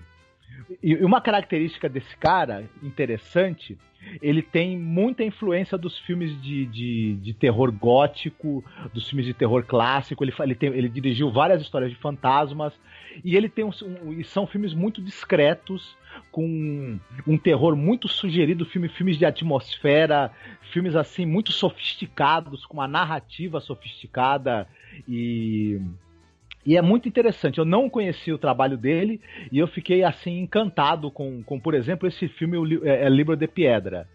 É, é um filme que vale a pena ser assistido com, como sessão dupla também. Quem assistiu ao filme Os Inocentes eu sei que a Angélica, por exemplo, gosta muito desse filme. Nossa, muito, com certeza. Maravilhoso. Né? O, esse filme do El Libro de Piedra tem um, uma semelhança bastante interessante com Os Inocentes, porque é a história de uma, uma é, professora, ela é chamada para ser preceptora de uma menina. A menina tem uns problemas de saúde, então ela não pode frequentar a escola ou vai ficar fora da escola durante um tempo e precisa de uma é, preceptora para cuidar da educação dela. E essa senhora ela é contratada para ser a preceptora da menina. A menina é filha de um, de, um, de um cara muito rico. Muito bem. Só que quando ela chega, o cara já previne ela e fala o seguinte: olha, tem uns poréns aqui em relação à minha filha. É, ela, além de, de, de, precisar do seu apoio como professora, ela precisa também de alguém que dê um apoio para ela psicológico, de atenção, porque ela tem uns problemas psicológicos. Aí a mulher já fala, é, e que problemas serão esses? Não, ela tem uma, uma umas atitudes estranhas e, e, ela tem, e, essa, e ela tem fixação em um amigo imaginário. Até também essa questão de chamarem a professora é uma forma que eles imaginam que a presença de uma outra pessoa muito próxima a ela, com quem vai passar o dia com ela, vai desviar um pouco a atenção dessa menina desse tal amigo imaginário. E, só que esse não é um amigo imaginário comum. É um menino que ela argumenta que é o um amigo dela, que ela, que ela passa o dia, passa várias horas do dia e, e, e muitas vezes da noite na companhia desse tal amigo imaginário. Só que algumas pessoas também avistaram esse tal menino. Pensei que era meio Amit Amityville, né? Aquele amigo que é um porco, é. que é um, é. porco, né? Sei lá. Coincidente, esse menino, esse amigo imaginário dela, na, na fazenda, na, na casa dessa menina, é, perto de um. É, é, uma casa que ela tem. Que é uma casa no campo, muito bonita, maravilhosa. E tem um lago, e próximo a esse lago tem uma estátua de um menino lendo um livro. No meio é, do, do mato, né? No no meio da Isso. floresta, sinistra. Uhum. Essa é uma estátua que, que é da Idade Média, que teria sido comprada pelo antigo dono da casa. E a menina argumenta que o amiguinho imaginário dela, o Hugo, é justamente esse menino da estátua. Olha e aí, aí né, é, à medida que essa, que essa é, preceptora vai tentando educar a menina, ela percebe que a menina realmente tem um comportamento muito estranho, que a menina realmente tem uma fixação incrível nesse tal menino. Ela também tem a impressão de que de vez em quando ela avista esse tal menino em, algum, em alguns momentos. E detalhe, quando essa menina tem algum desafeto, a pessoa coincidentemente morre. Ou sofre um acidente, enfim. Sim. Eu não vou contar mais, porque seria entregar muita coisa da trama. Mas evidentemente a gente começa a perceber que a trama ela vai, ela vai aos poucos tendo elementos de bruxaria, de maldições, de, de fantasmas, de mortos-vivos. A criança e... sinistra, né? Exatamente. Tem que ter nesses filmes. Uhum, magia negra. Aos poucos a, a assassinato, a trama ela vai, ela vai é, acumulando depois elementos de terror muito interessantes interessantes, só que tudo é, de uma maneira muito discreta, de uma maneira que está mais preocupada em criar um clima de suspense e, e, de medo, e muito menos em ser explícito, em ser apelativo, etc e tal. É muito interessante. Fora isso, o filme, o filme tem atuações excelentes, ele é muito bem fotografado, muito bem conduzido, muito bem montado, tem um roteiro assim supimpa, assim, um redondo, é, vale muito a pena conhecer. O, o, bacana, Marcos, é que né, é, ele foi baseado né, na outra volta do parafuso, né? Uhum. E, e é assim, ele, ele, é inspirado, né? E tem essa questão, né? A criança é, sendo corrompida pelo mal, né? A floresta do mal, né? Essa coisa bem gótica mesmo, né? a inocência sendo destruída, sendo corrompida, né? O, o, o Carlos Henrique Taboada ele vai fazer um, um, um climão de, de, de, terror, assim, de, de suspense, né? Por, justamente por causa da... É, é, você não tinha um orçamento muito grande. Né? Uhum. Esse filme, O Livro del Piedra, passou muito em reprise lá no México, né? É um dos mais famosos de, filmes de terror do México, até por causa. É, porque ele passava muito na televisão, ele reprisava muito, junto com outro filme do, do Tabuada, né? O Hasta el Viento Tiene Medo, né? Das menininhas, um, um elemento meio suspiria, né? De casa mal assombrada, né? E, e, e, esse, assim, essa questão de filme, vamos dizer, para TV, né? Você tem aquele corte né, como se fosse a entrada dos comerciais, né? Isso vai ter também no Santo contra a Arte Diabólica, porque o filme também é em três episódios. É por causa disso. Porque é, é, se você fizesse um filme para TV e não um filme de cinema, né, de, de, de película, né, se você fizesse um filme assim, nessa lógica, é, você não tinha tanto problema com, com, com, com a censura do, do, do México, com a questão dos estúdios, o filme era mais barato né? Sim, sim. Os salários eram menores do, uhum. do, dos atores. Então tem sempre essa questão de, de do, do, orçamento aí também, né? Um filme sim. de episódios, né? O, você percebe também nesse filme do Taboada em que ele tem um pouco de, de, ele, ele um pouco que tem esses valores também tradicionais, né? É. Essa coisa que o, o, os heróis ali são da classe média alta, enfim.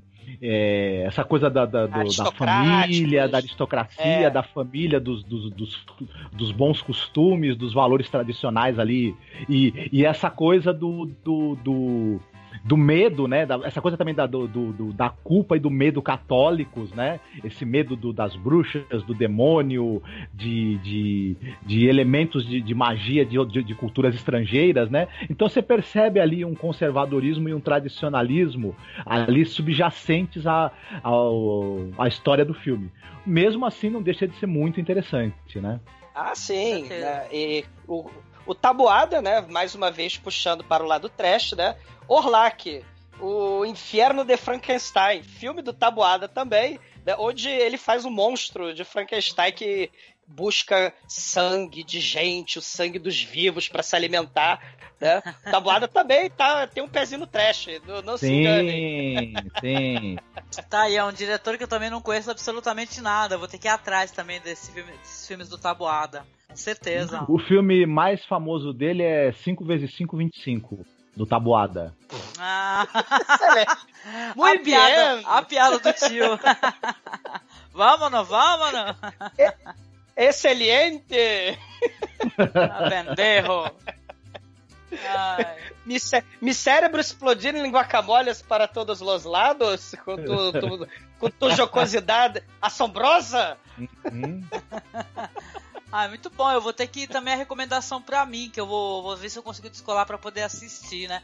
Mas tu falou que tu assistiu no YouTube, é isso? Tem completo no YouTube, com le legendas em bueno espanhol, né? E ele tem várias postagens no YouTube. Esse daí você acha fácil e, tem vários arquivos. O que eu achei melhorzinho é um que tá em cinco partes, inclusive.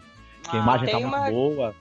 E, e tem uma questão interessante. Na página do YouTube, se você for clicar no, na Libro de Pedra, tem a Tia Alejandra, que também é um filme de bruxa. A bruxa quer ensinar, é uma espécie também de governanta, de professorinha, né, de vovó que, que vai lá, vai, vai ajudar as criancinhas. Só que na verdade é a bruxa do mal que quer ensinar a bruxaria satânica para as crianças, oh, né? É meio tá Rebeca. no YouTube no link aí. É, é... é aquele filme da Rebeca. Exatamente. La Tia Alejandra, também o um filme aí americano de, de bruxaria do mal, né? Tá aí também. Tudo a ver, não, tudo a ver. Muito bom, gente, muito bom. Legal.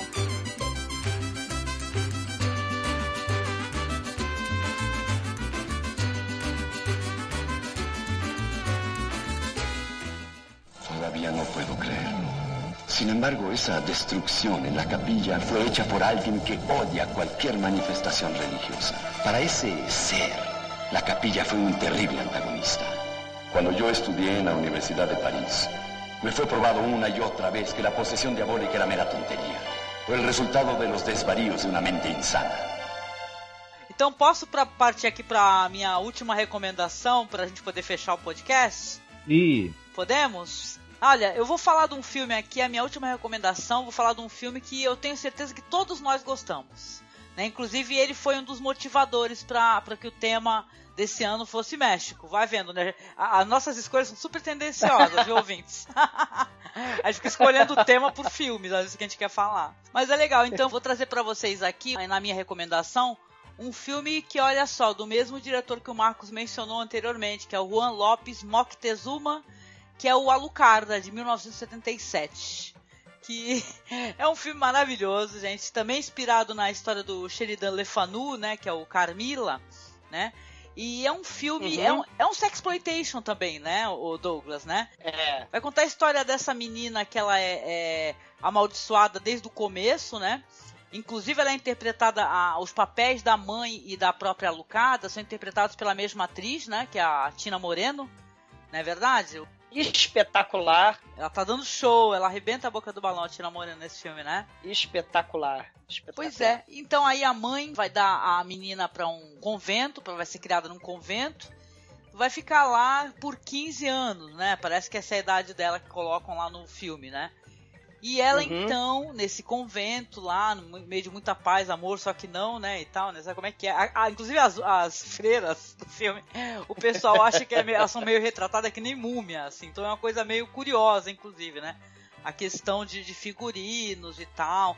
Aliás, eu acho a Lucada, gente, um filme lindo, sabe? Um filme, é, fotografia linda, iluminação linda, cenas lindas, né? Todas icônicas, Aquele né? convento, a- as cru, a, a quantidade de cruzes ali, né? no- no- a, a iconografia religiosa dentro da caverna, é uma coisa assim é, espetacular, né? A mistura do, do, do cenário com o clima, a iluminação, fotografia do filme, o caixão de sangue, né? Cara, é, é- é- é incrível. É incrível que o Moctezuma produziu nesse nesse ne- nessa obra-prima, sinceramente, né? Nessa, nessa obra-prima. Eu concordo. O Né? pessoal, o pessoal até compara a, a essas imagens tal do convento e tal com quadros do Bruegel, né? Por exemplo, de tão bonito que é, né?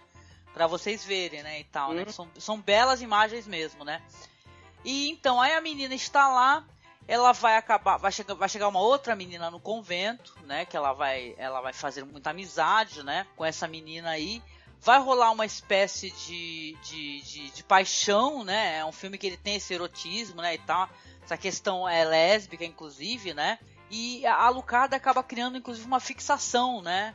Por essa jovem, né? E tal, né? Que vai ter uma questão aí que elas vão conhecer uns ciganos, não é isso, né? Os, os guitanos, né? Isso. E tal, né? Isso. E, e é depois disso daí que o bicho começa a pegar, né? Eu acho que. é, é, aliás, eu acho que o filme ele faz uma, uma, uma leitura assim, é, curiosa, né? Como se fosse essa questão própria da culpa, religião e tal, sexualidade, sabe?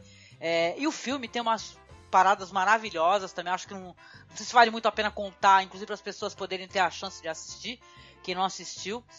Mas a- a- as pessoas é, falam que o filme, ele relaciona muito o filme com, por exemplo, filmes que a gente gosta muito, que é o The Devils, do Ken Russell, né? O, Exatamente. né, o, o Exorcista, né? Então, também. É a questão do convento, né? O terror aí, o, o exploitation com as freiras, o non-exploitation, né? A- a- as imagens demoníacas, a gente é, o Marcos falou do La Mansión de la Loucura, né? Tem essa questão da iconografia do, do Satanás como um- um- uma entidade aí com chifres, um, um bode, né? Aparece lá no Mansión de la Loucura, aparece aqui é, no, no Alucarda. É uma questão aí também, é, essa iconografia religiosa, é, é tabu, né? De, de, de assustar, de chocar as pessoas também, tipo no Ken Russell, né? Que, do, do, do Devils, né? Do, do Demônios, né? De, de Ludon, né? Mas também o Viagens Alucinantes,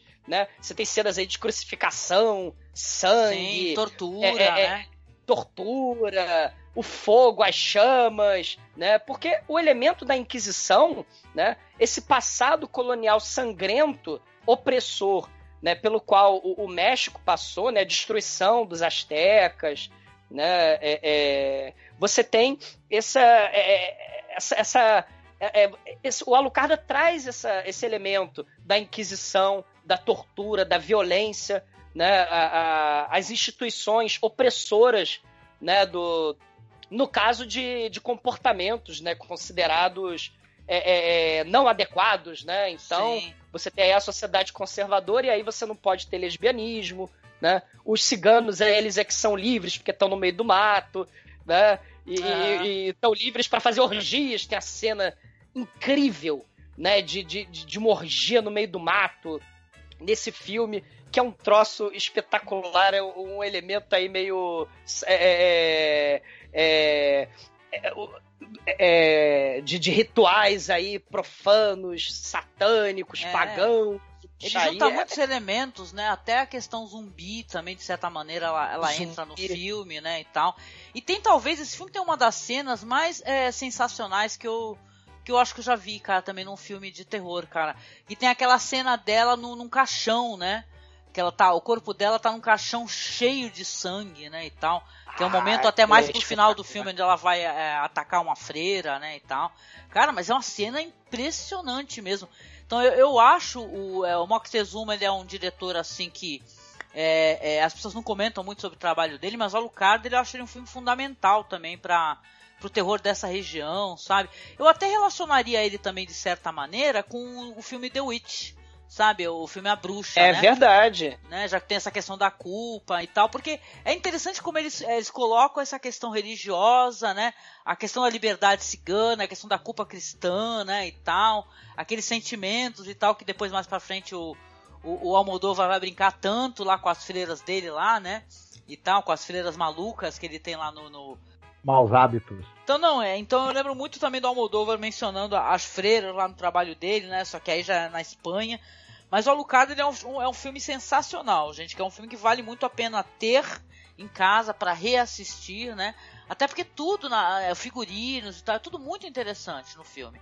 Né? O filme ele constrói ah, realmente o... uma história aterradora, né? Sinistra, né? Tem um final. É, uma, é, uma, é um elemento. Porque nos anos 70, a gente tem aí o, o Exorcista, né? A gente vai ter também influência do, do bebê de Rosemary, né? o, o o Sacrifício. A gente vai ter vários filmes importantíssimos uhum. aí no período que tratam do, do, paganismo, de comportamento desviante, né? A questão aí do, do, do demônio. Né? Fanatismo então, religioso, né? fanatismo religioso, né? O Devils do Key Russell, como você bem falou, Angélica. Esse, esse, essa, esse cigano que é uma espécie de criatura pan, né? Ele, ele é o, o, o, o pânico aí, é o movimento pânico aí, né? A gente tem aí a, a, a criatura Pan, né? Que é o Claudio Brook, né? O, o, ele também vai estar tá no, no, no, no Cronos do Guilherme Del Toro também, né? Que a gente falou também do Cronos. Assim, é, é um filme imperdível, aquela parede de Jesus Cristo, assim, pela caverna, né? Como se fossem morcegos mesmo, né? É, é um. É, um, é, é espetacular. Tem, tem cenas espetaculares, é um filme obrigatório. Assistam. Eu enxergo alguma coisa de Kenneth Anger também. Kenneth Anger. Nossa, e a gente tem um podcast do Kenneth Young, só que eu não tive tempo de editar ainda, né? Mas a gente não, tem, só pra constar. Ele, ah, espetacular. A Lucarda, o, o Moctezuma, são, são tesouros mesmo pro cinema né? Imperdível.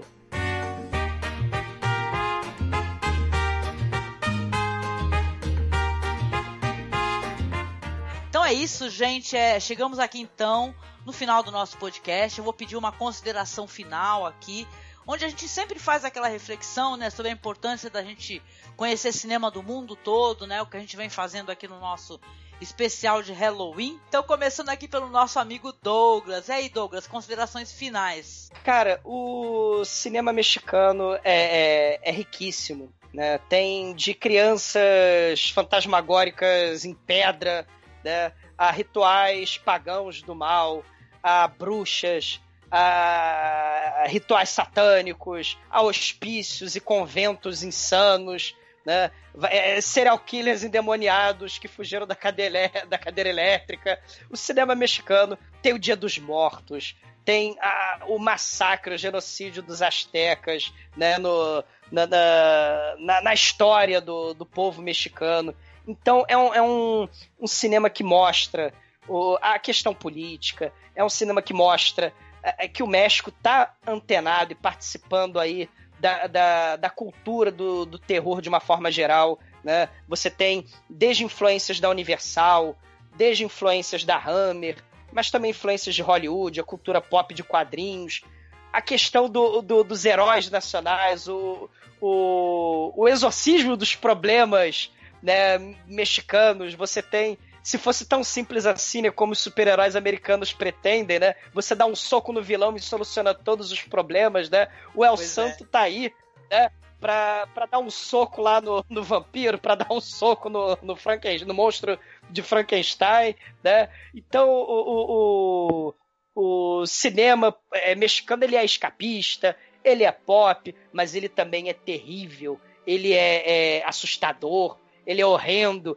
ele mostra com movimento pânico aí como você desvirtua os tabus, como você mostra o outro lado da história, né? Você mostra aí o, o, os ciganos, você mostra comportamentos desviantes. Então o cinema é riquíssimo, vale a pena conhecer. E um abraço para todo mundo do Sim. ouvinte.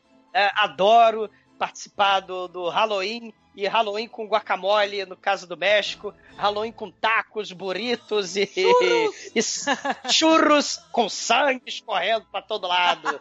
né? O, o, adorei gravar aqui. E para quem né, é, quiser conhecer um pouquinho mais do, do, do, das coisas que, que eu costumo falar, né?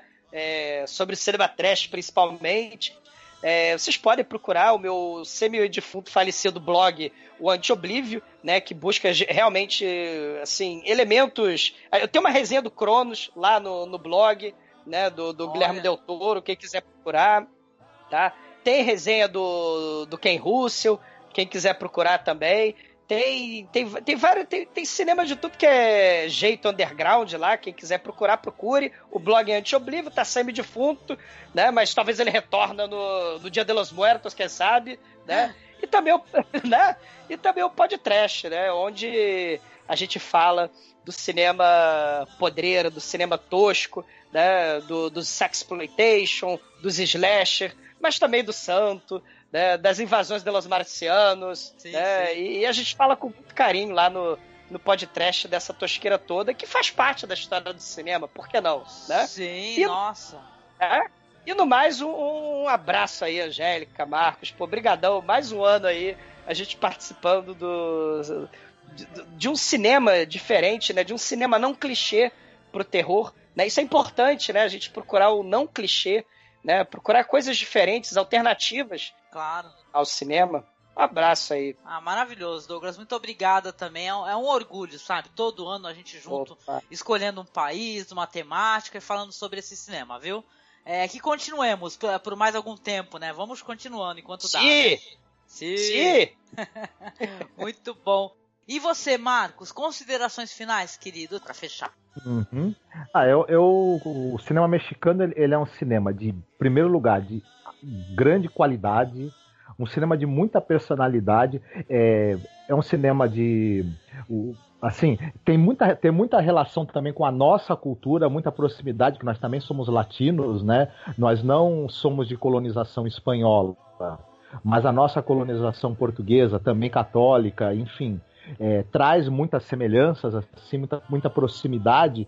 Então, até, até enquanto é, retrato uma cultura, nós vamos achar muitas, muitas semelhanças e muitos espelhos com, com a nossa cultura aqui. Então, eu acho que, principalmente pra gente que é brasileiro, é muito interessante conhecer esse cinema, viu? De, de, de, de um povo assim é, não é próximo da gente geograficamente, mas futuramente tem, tem, tem uma proximidade, uma relação. Também temos essa questão de sermos cultura é, é, colonizados culturalmente pelos Estados Unidos, então a gente percebe também, até no nosso cinema, como a influência americana também é forte no nosso cinema, foi forte no cinema mexicano também. Então tem, tem muita coisa pra gente descobrir e se ver também ali, né? Nesse, nesse cinema produzido no, no, no, México, esse cinema tão bacana, tão interessante. Não só o de terror também, os dramas, o cinema, o cinema político. Ah, sim. E o cinema que tem um, uma coisa interessante que, me, que me, me chamou a atenção, onde o elemento do roteiro é muito forte. É uma, é, uma, é uma escola de roteiro muito interessante. Então, também, por esse aspecto, também é, é um cinema muito interessante e curioso da gente assistir. E a gente vê hoje aí também esses talentos aí que, que migraram do México para o cinema americano e mundial, como eles, como eles, principalmente no início de carreira, eles, eles davam muita importância a esse fundamento do roteiro. Né? É muito legal. Ah, legal, legal. Muito bom, Marcos. Concordo muito contigo. E olha, chegando ao final aqui, cara, eu, eu, claro, eu concordo com todas as considerações aqui dos nossos amigos que gravaram conosco, né, e tal. E convido, cara, vá assistir mais filmes é, mexicanos, cara. É claro, tem, tem cineastas novos aí, esses caras que já trabalharam no México, Guilherme Del Toro, né, que a gente comentou. Mas tem tanta gente boa aí que tá apenas aguardando para ser conhecida por vocês. Então não deixe de procurar, gente. Tem blogs especializados, tem, tem muita gente que trabalha informando especificamente sobre esse cinema, sabe? Eu achei isso muito legal, viu, Douglas? Quando você vai procurar uhum. cinema argentino, tem blogs, vários blogs especializados, a gente resenhando, comentando o que, está saindo, né? Então, às vezes, às vezes as coisas elas não são é, buscadas, né, procuradas, apenas porque não estão sendo faladas. E na verdade, não é. apenas esse cinema continua sendo produzido com qualidade, tanto cinema de gênero aí que a gente falou, como outra espécie de cinema, dramas e tal. Então procurem, gente, não deixem de pesquisar e procurar.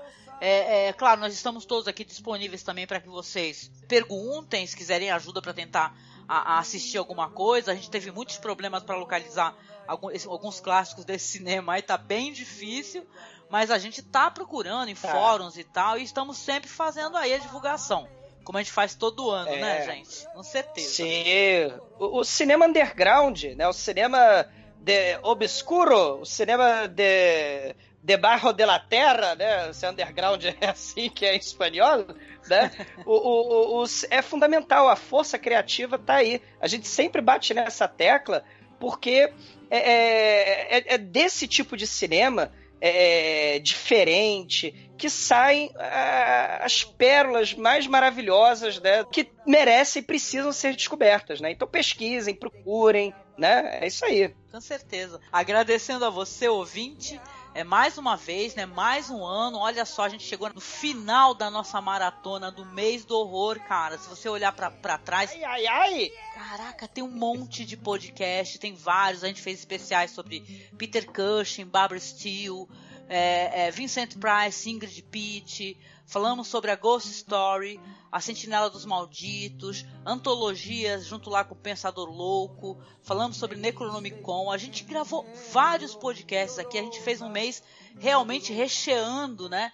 Para que o pessoal possa ter muito mais material, para que possa curtir mais é, da nossa opinião referente ao gênero, né? Esse ano eu fui um pouco mais ambiciosa do que eu sou normalmente, né? Mas valeu muito a pena chegar aqui no final, aqui no nosso especial onde a gente fecha com chave de ouro, né? Falando de filmes tão excelentes, importantes, né? Interessantes para vocês conhecerem. E olha, você sabe, né? Você quer conhecer um pouco mais do nosso trabalho também? Você quer quer visitar o nosso blog, não deixe de visitar o blog, viu? Isso é importante, a gente está sempre publicando. Nosso blog é, é, está lá no endereço é masmorracine.wordpress.com. Nossa página do Facebook, tá? Nós também publicamos muita coisinha legal lá. É facebook.com/cinemasmorra. Nosso Twitter é arroba masmorra cast. E estamos, claro, sempre disponíveis no nosso e-mail, tá? Então você pode mandar o seu comentário, sua crítica, sua sugestão por lá. É contato.cinemasmorra.gmail.com E a padrinha, gente, tá? Para que a gente possa continuar fazendo esse material é, diferente, tá? Onde muita coisa você vai encontrar somente no nosso blog, tá? Não deixe de nos apadrinhar. Clique no link do padrinho aí e apoie a gente. É isso, gente. Chegando ao final, Dá um beijo, dá tchau e. Arriba! Arriba! Arriba! Ca caramba, bem. muchachos! Sim, stay muito bem. E. É, é, peraí, peraí, é você, Satanás! É você que tá aí atrás, Satanás! Ah, meu Deus, Deus meu! Meu sombreiro de ouro!